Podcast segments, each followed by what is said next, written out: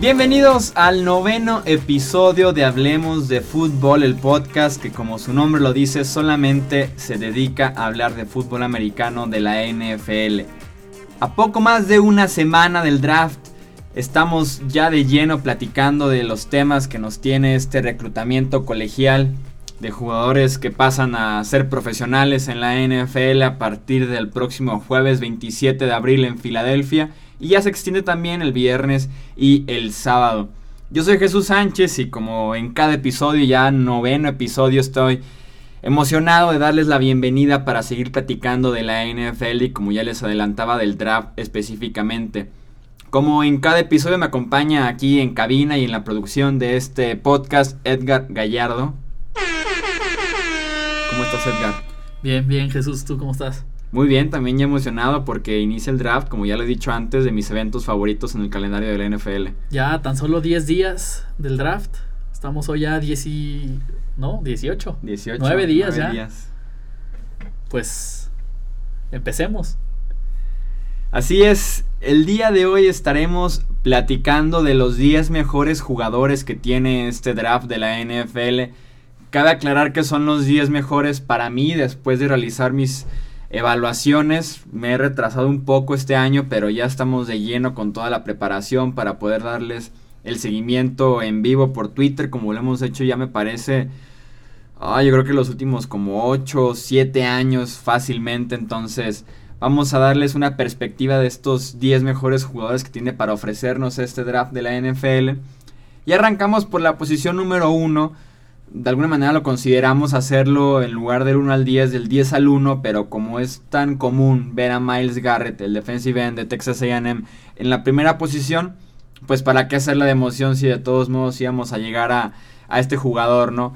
Garrett, que como lo he definido muchas veces, es un freak de la naturaleza, un freak atlético, como lo llegó a ser ya Devon Clowney hace dos años cuando él fue la primera selección del draft, que es seguramente el futuro que le espera a Garrett en tan solo nueve días. Gana con velocidad, poder y como ya decía, muchísima habilidad atlética. Yo creo que es lo máximo que tiene por ofrecernos Garrett en, en este draft. Y en el combine se vio claramente su habilidad atlética tan importante que tiene, tan dominante, tan superior a todos los demás jugadores en su propia posición. Así que le permite como ya decía, ganar con velocidad alrededor del, del tackle ofensivo, dándole la vuelta a la esquina, o ya sea con poder, porque también tiene la fuerza necesaria para sostener su posición en el juego por tierra, pero también para presionar al coreback si se necesita, a base de fuerza y a base del poder que pueda transformar de las piernas hasta las manos. El problema con Garrett, que es similar a lo que pasó con un Clowney hace dos años, que ambos llegaron como talentos naturales increíbles al draft de la NFL. El gran problema es que son tan atléticos y tan dominantes que parece que el esfuerzo y el motor no está prendido todo el tiempo, que se prende y se apaga. La producción puede que no vaya tan a la par de lo dominantes que pueden llegar a ser, entonces por ahí genera ciertas dudas, pero con Cleveland o con cualquier otro equipo siendo bien entrenado y sacando ese esfuerzo que lo puede convertir en un jugador tan dominante, creo que puede ser la gran diferencia en una defensiva y ser el pass rush dominante que cada equipo necesita, como lo vemos con los Broncos, con Von Miller, con los Raiders, con Khalil Mack. Así que Garrett para mí es el mejor jugador que tiene este draft para ofrecernos. En la segunda posición y donde realmente inicia el debate de los prospectos que tiene este draft de la NFL, para mí está Malik Hooker, el safety de la Universidad de Ohio State.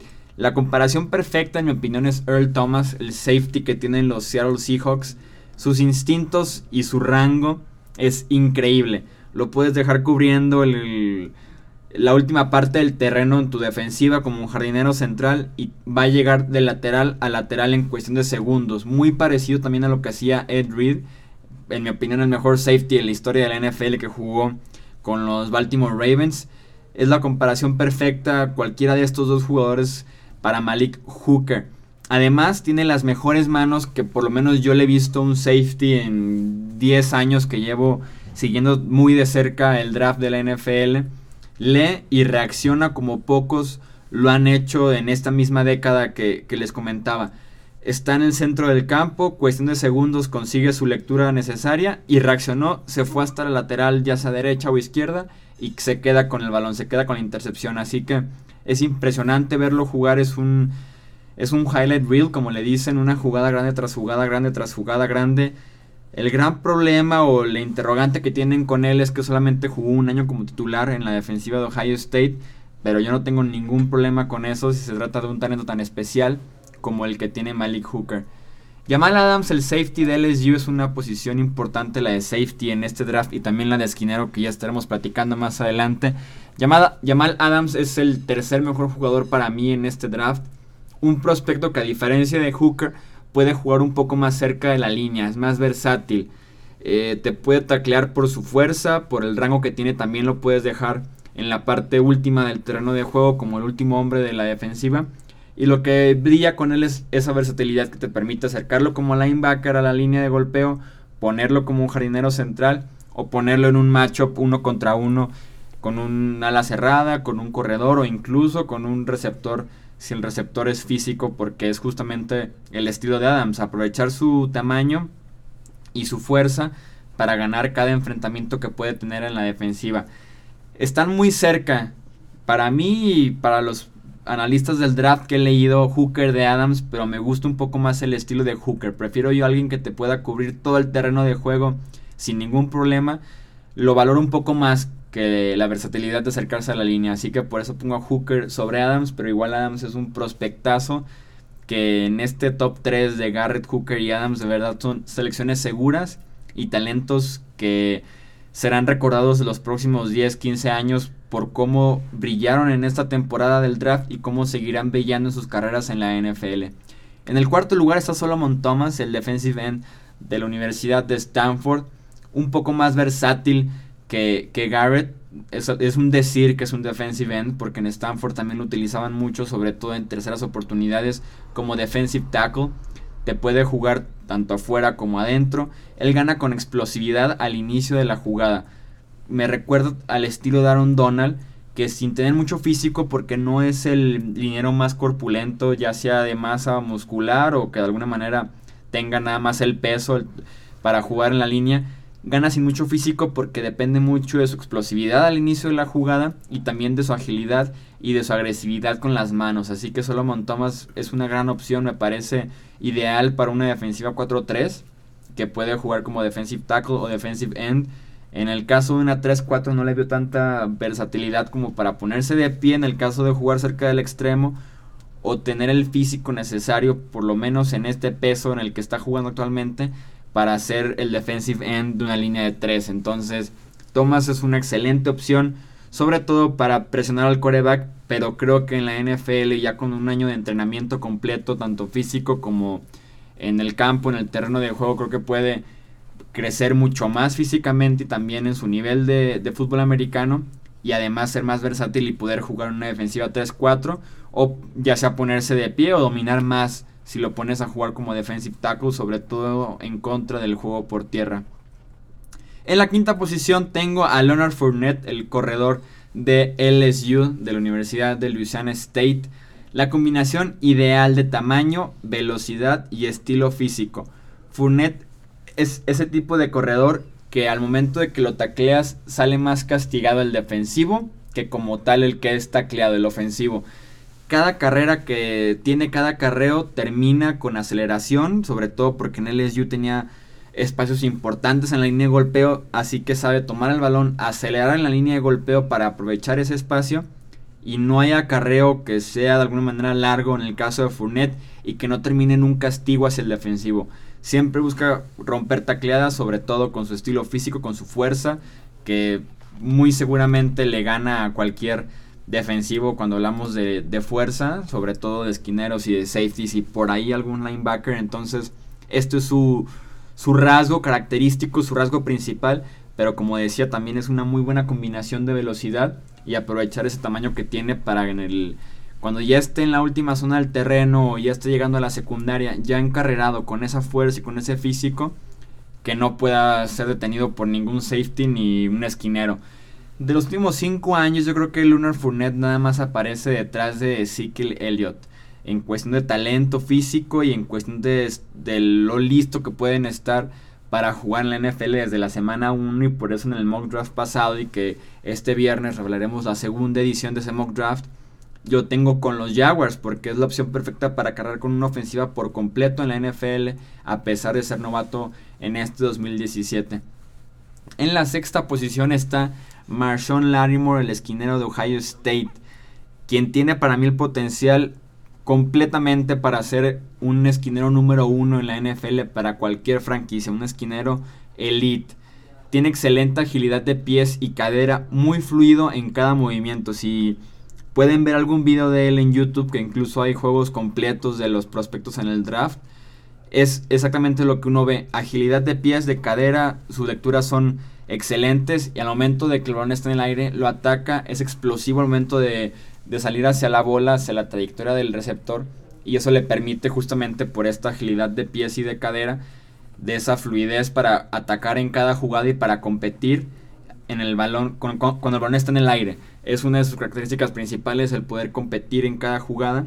Y su problema que tuvo en Ohio State en sus, me parece que fueron dos temporadas como titular, fue que se lesionó bastante del tendón de la curva, que son lesiones recurrentes y que si no se cuidan se convierten en lesiones cada vez más molestas para el jugador, entonces no se recuperaba de esta lesión muscular y lo estuvo afectando bastante en su tiempo con los Buckeyes, pero insisto, con trabajo físico ya con un staff de entrenadores de NFL y con un staff médico creo que se puede solucionar este problema que tiene Larimore en el tendón de la corva, insisto, de ambas piernas.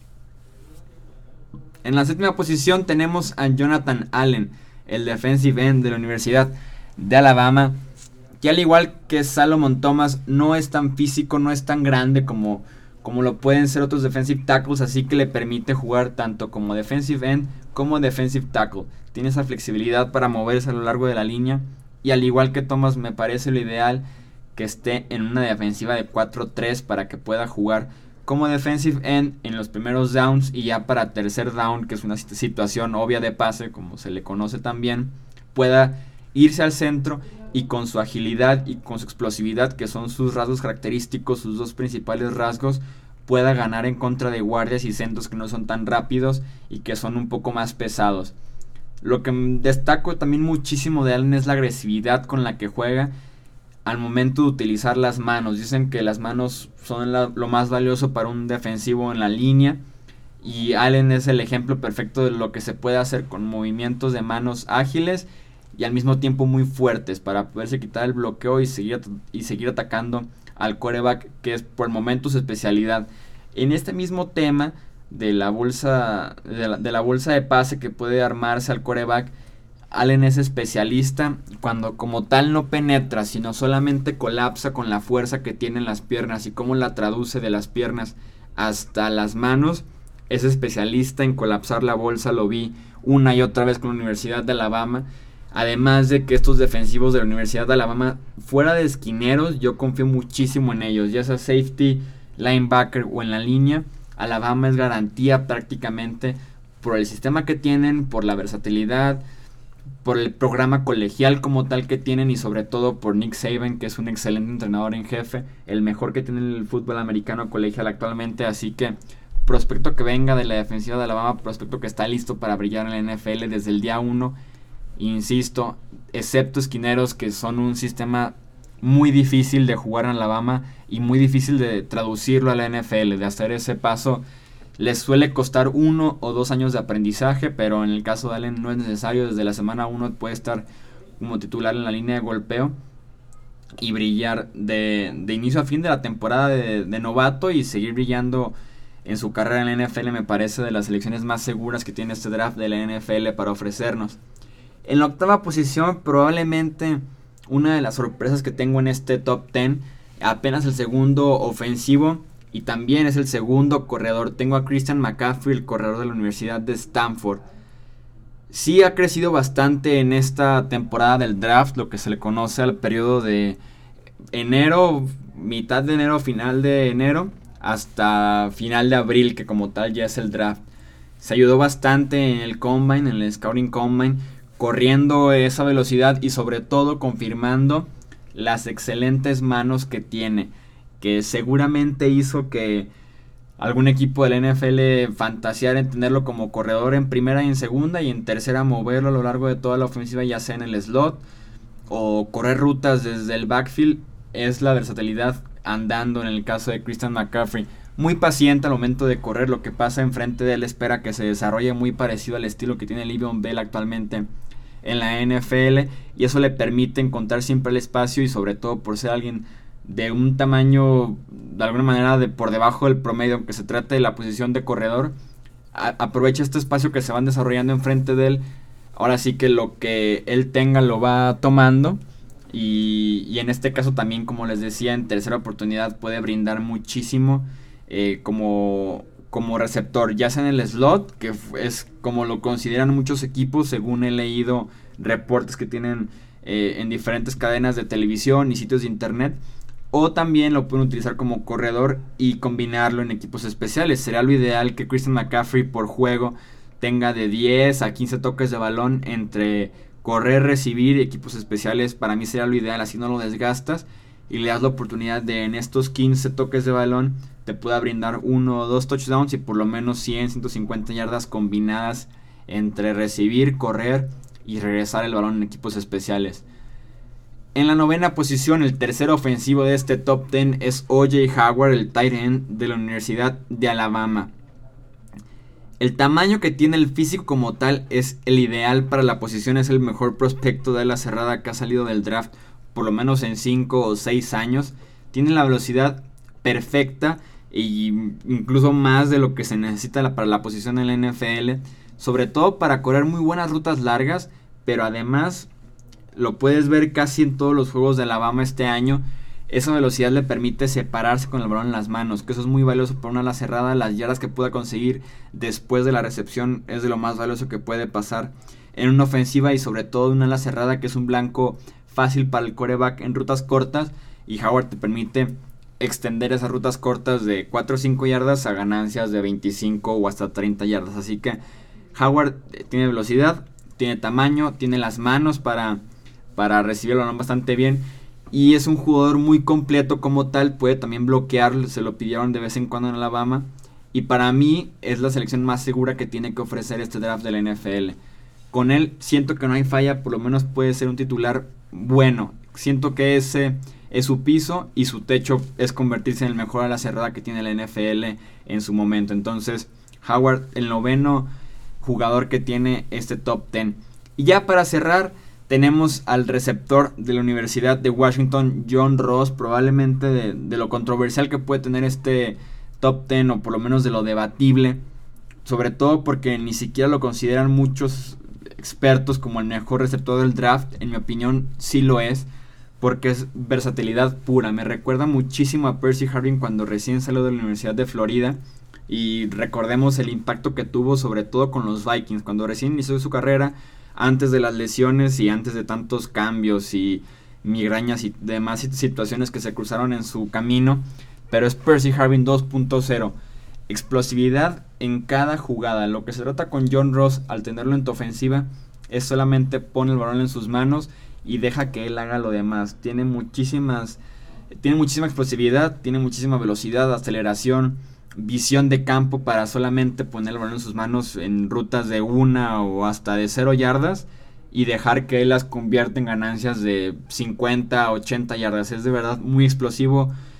Es un jugador tan electrizante que me encantaba verlo con Washington. Su problema, además de su tamaño, porque al igual que Percy Harvin es un, receptor muy pequeño, tanto en estatura como en peso, ha sufrido lesiones en ambas rodillas, que así que su durabilidad estuvo en duda con la Universidad de Washington.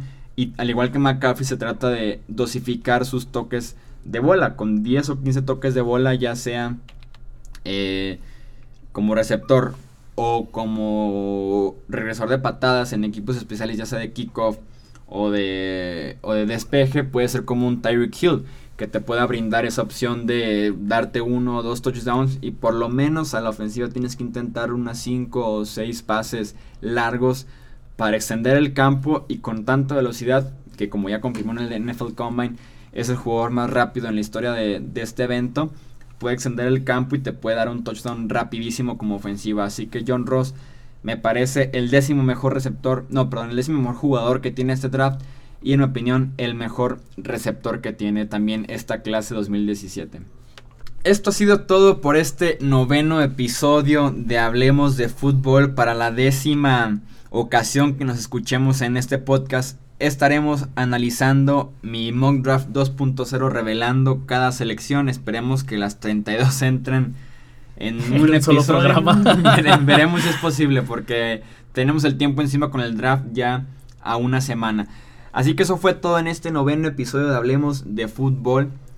Edgar, ¿dónde pueden escuchar este podcast por si todavía no les queda muy claro y no tienen dónde escucharlo muy bien? Les vamos a recordar todas las plataformas. Estamos en iTunes, TuneIn, iVox, Stitcher, Podbean, SoundCloud y YouTube. Así es, recuerden suscribirse y dejar algún review, algún like, un comentario. Sí, todo nos ayuda bastante, tanto en la posición que pueda tener este podcast como en alimentación para cada día hacerlo mejor. Así que nos escuchamos el viernes con el décimo episodio de Hablemos de Fútbol. Recuerden seguirnos en redes sociales. Yo aparezco en Twitter como arroba Chuy Sánchez-bajo, en Facebook como Jesús Sánchez guion deportes. Ahí también pueden mandar preguntas, pueden seguir con el debate del draft, en general del offseason de la NFL, el calendario que también ya sale la próxima semana. Así que lo que sea es bienvenido en redes sociales. ¿Alguna otra cosa?